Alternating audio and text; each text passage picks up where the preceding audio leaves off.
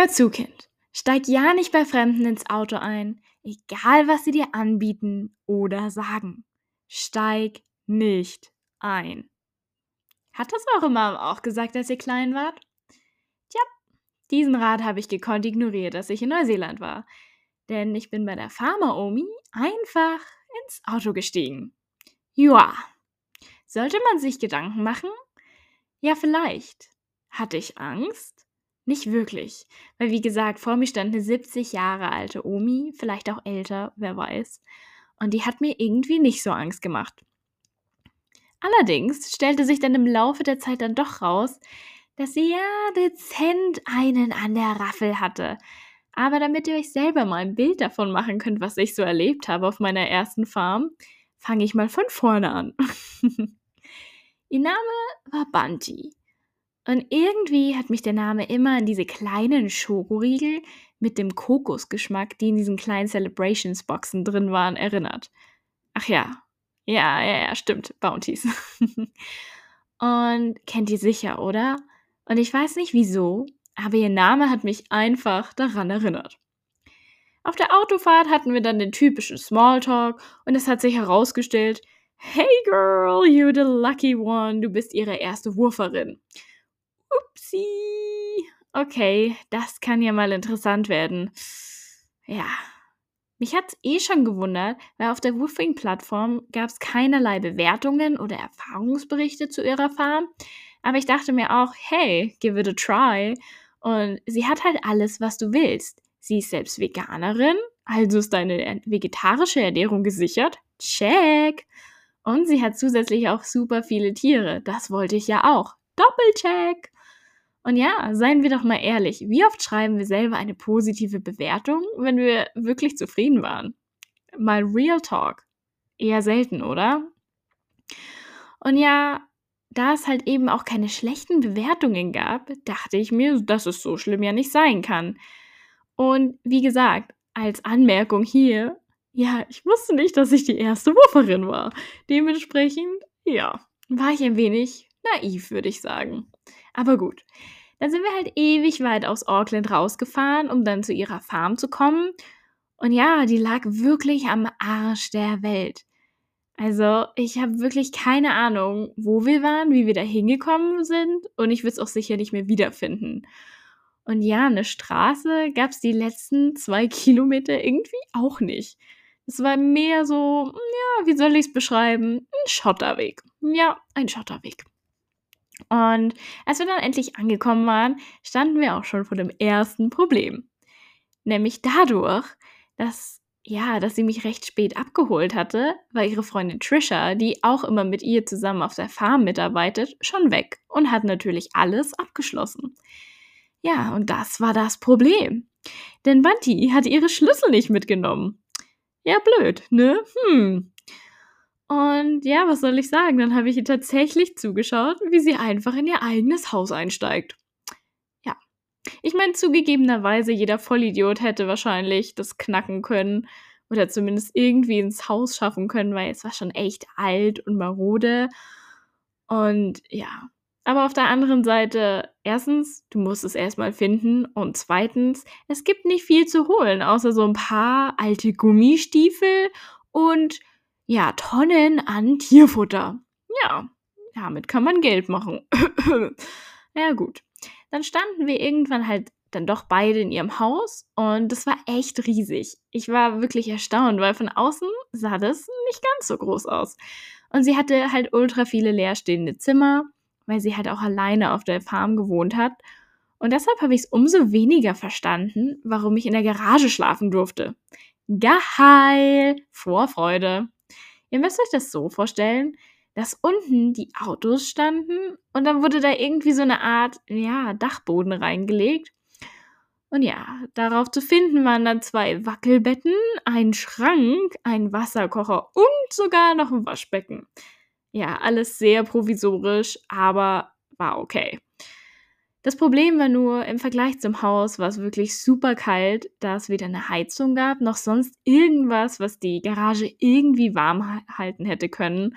Und ja, von dem Moment an wusste ich auch sofort, Zwiebellook it is. Hm. Und ja, das Haus selbst in sich war eigentlich ganz nett. Bis auf, dass es in der Dusche kein Licht gab und nur Kaltwasser. Für mich als Frostbeule so semi-geil, aber war, war okay, man konnte damit leben. Und ja, und dann ja, kam der erste richtige Schock für mich tatsächlich. Denn sie hat mir eröffnet, dass wir nur Regenwasser trinken. Und zwar ungefiltert. Und ja, falls ich damit ein Problem hätte, könnte ich auch jederzeit gerne das Wasser aus dem Fluss trinken. Ja.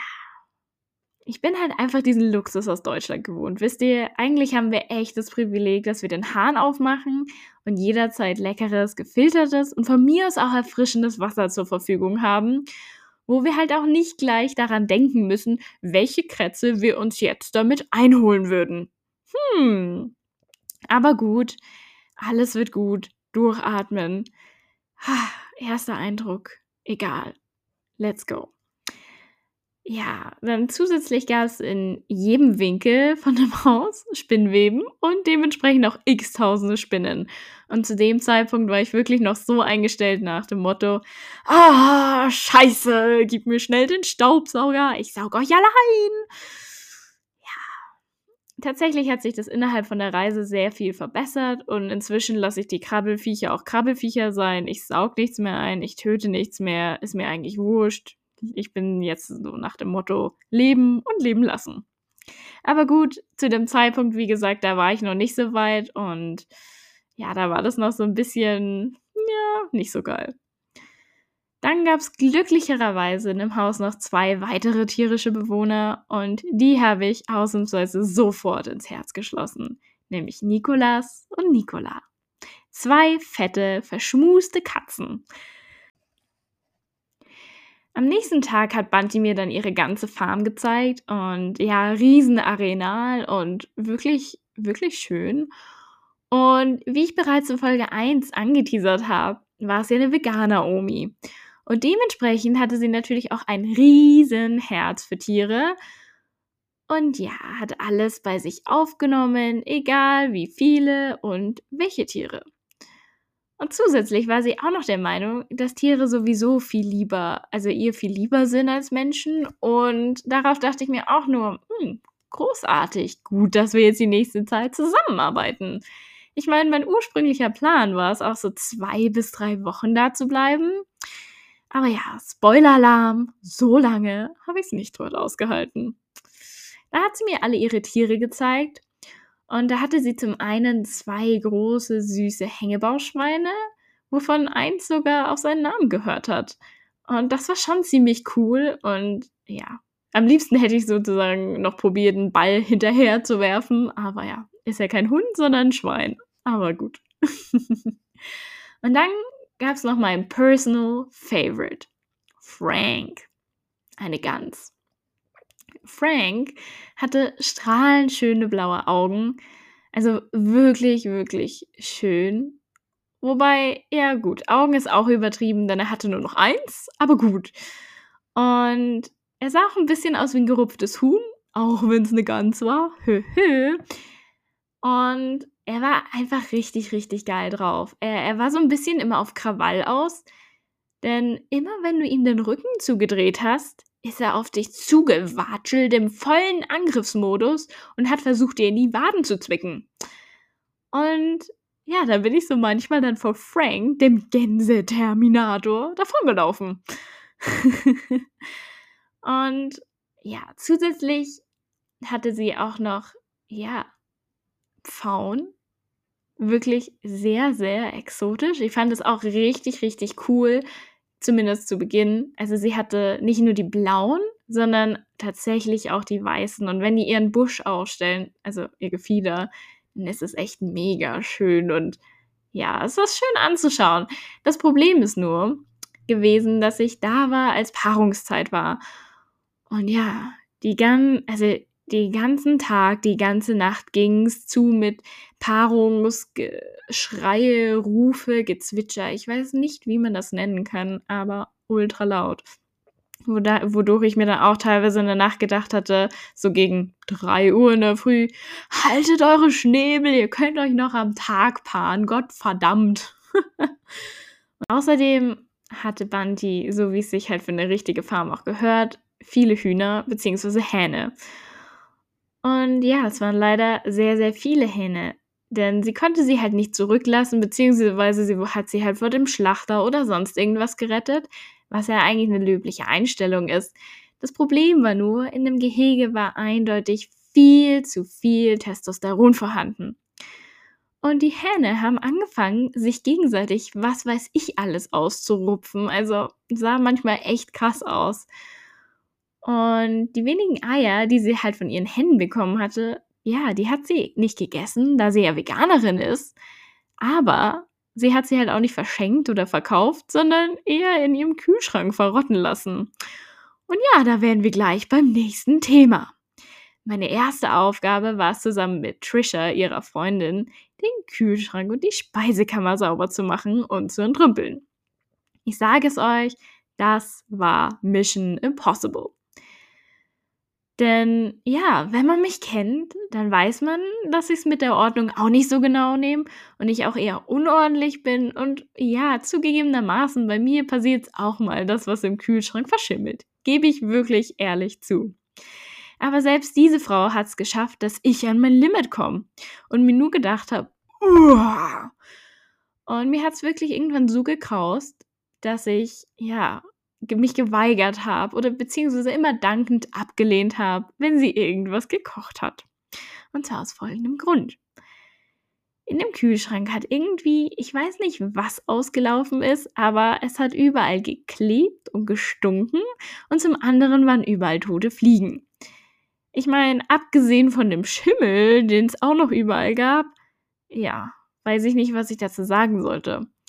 Außer, dass mir der Appetit reglich vergangen ist. Und wir haben es dann auch irgendwann so nach zwei Stunden geschafft, zu zwei diesen Kühlschrank auf Vordermann zu bringen. Und es war halt auch kein so normaler Kühlschrank, wie ihr euch das jetzt vorstellt, sondern nee, so ein XXL-Ding, wie man das halt aus den USA kennt. Und ja, das ist sehr groß. Ich meine, geil, man kann sich auch als Single-Omi richtig gönnen. Ich meine, warum nicht?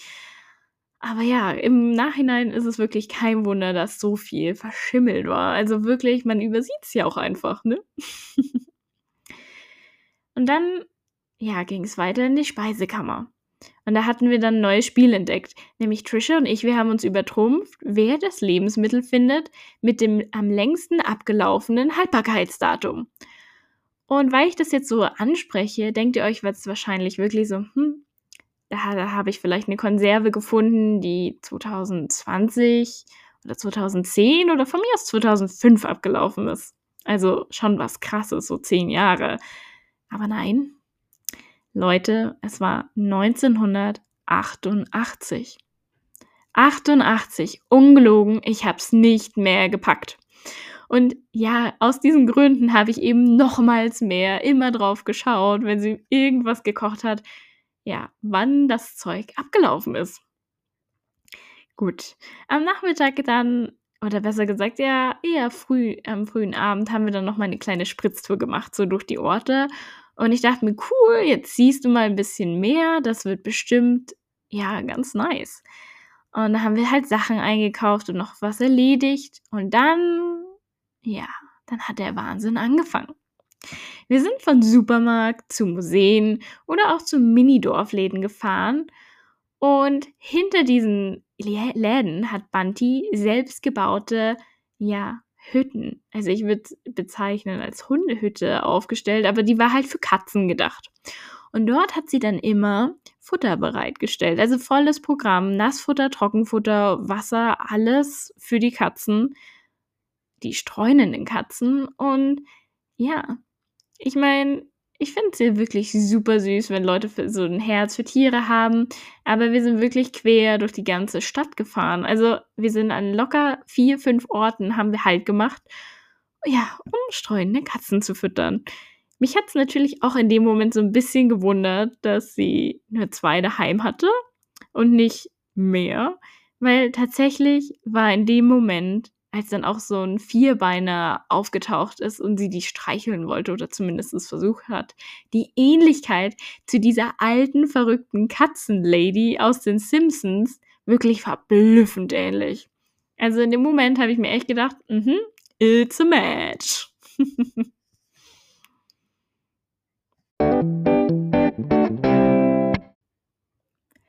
Letztendlich habe ich mir gedacht, hey, wir geben dem Ganzen hier eine Chance.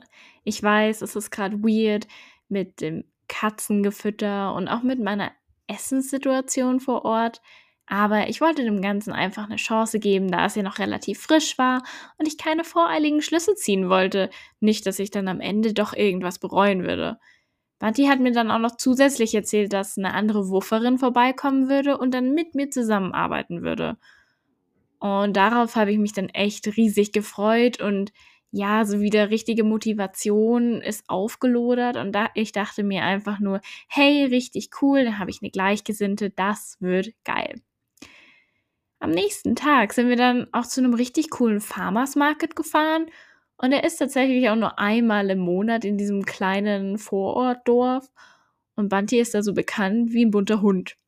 Oder ja, vielleicht auch verrück als verrückte Katzenlady. Wer weiß. Und auf jeden Fall, du kannst halt auf diesen Farmers Markets wirklich alles kaufen. Alles rund um Farmen, Kleidung, Essen. Und es gibt tatsächlich auch Aussteller, die ihre ungewöhnlichen Sammlungen zur Schau stellen. Und da gab es sogar einen netten Herrn und der hat Eierbecher gesammelt. Ja, ziemlich ungewöhnlich, habe ich mir gedacht. Und so ungewöhnlich waren auch seine ganzen Formen und Designs. Vom Wackeldackel hin über die Mickey Maus bis hin zum Oldtimer-Eierbecher. Es war wirklich alles dabei.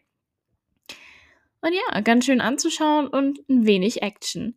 Die Action, ja, ist aber leider so ein bisschen verflogen, als wir am Nachmittag ja ihre Freundin abgeholt haben und sie dann zum Arzt gebracht haben, mit ihr einkaufen waren und ja, ihr müsst euch vorstellen, die war noch relativ jung. Und da habe ich auch nicht so ganz verstanden, warum wir das jetzt machen. Aber gut, wenn Bunty das sagt, dann machen wir das halt. Und dann hat es bei mir halt schon angefangen mit dem Denken nach dem Motto, hm, ich bin jetzt hier schon drei Tage hier und ich habe irgendwie noch nicht wirklich Farmarbeit gemacht. Außer jetzt ein bisschen Tiere gefüttert, aber das war's. Und dann kam ich mir in dem Moment doch mehr vor wie so eine Altenbetreuerin, als dass ich auf einer Farm arbeiten würde. Und ganz wichtig hier, versteht mich bitte nicht falsch, bitte auf keinen Fall. Es ist nicht schlimm gewesen, ich meine, Bunty war nett und alles, aber es war einfach nicht das, was ich mir vorgestellt hatte. Aber okay, okay. Morgen wird alles anders, es kommt ein anderes Woofing Girl, dann geht's los. Ja. Den nächsten Morgen hat Bunty mir erstmal mit einer schlechten Nachricht eröffnet. Und zwar, ja, das besagte Woofing Girl kommt nicht. Und ja, was soll ich dazu sagen? Ich war dann so ein bisschen deprimiert und wusste auch nicht so ganz genau, ob ich das jetzt hier noch alleine so durchziehen wollen würde und auch schaffen kann. Und ja, meine Aufgabe für den Tag war dann auch irgendwie so semi-geil. Ich durfte nämlich ihre ausgebauten Autositze polieren. Und das waren so richtig alte Ledersessel und die waren staubig ohne Ende mit Tausenden von Spinnen. Und ja, vorab, ich durfte keiner Spinne irgendetwas antun. Schwierig. Und dann starr ich so vor mich hin und putze und dann sehe ich, wie so eine Ratte aus der Garage kommt. Und jetzt nicht so eine kleine Minimaus, wo man sagt, ach ja, cute, sondern nee, das war ein richtiges Oschi. Ich nur so, oh mein Gott, ich schlafe mit Ratten zusammen, ich pack's nicht mehr. Und in dem Moment war ich einfach so fertig mit den Nerven. Das war alles zu viel, die ganze Situation auf der Farm. Ich meine, ich habe die ganzen Tage über viel zu wenig getrunken, weil ich dem Regenwasser doch nicht ganz getraut habe. Und ja, Essenssituation habe ich euch ja schon geschildert. Und jetzt war noch wirklich das i-Tüpfelchen der Schlafplatz mit den Ratten. Ja, in dem Moment ist so ein Teil meiner Weltreise-Euphorie ja gestorben. Und ich wusste, ich muss was ändern.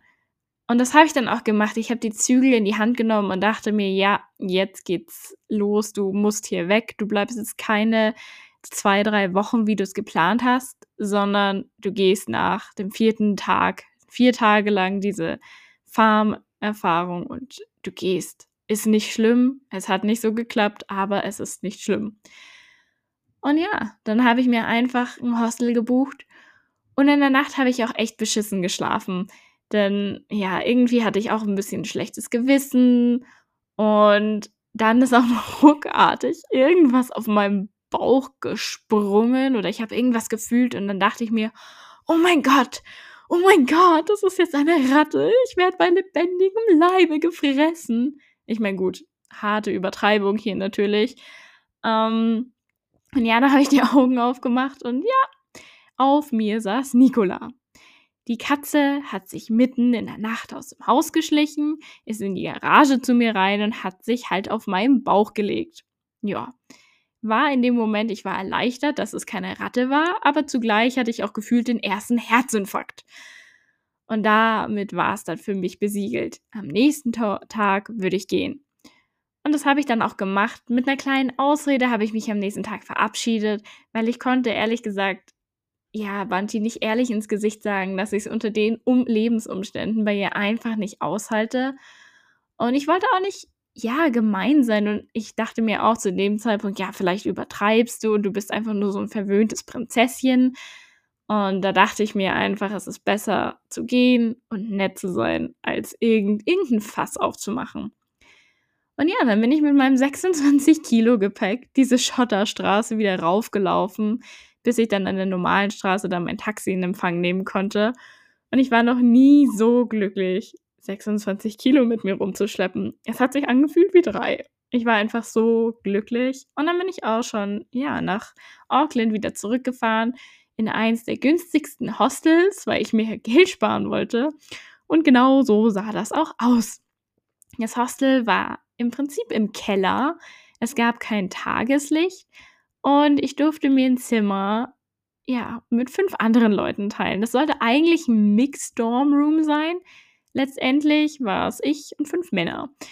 Und jetzt schon mal vorab, no offense an alle meine männlichen Hörer, aber es hat halt auch in diesem Zimmer ohne Fenster gestunken, wie in so einer Herrenumkleide. Also voll nach Schweiß. Einer meiner Mitbewohner hat auch sein verschwitztes Zeug einfach in den Schrank eingesperrt, also in den Spind, als es zu waschen.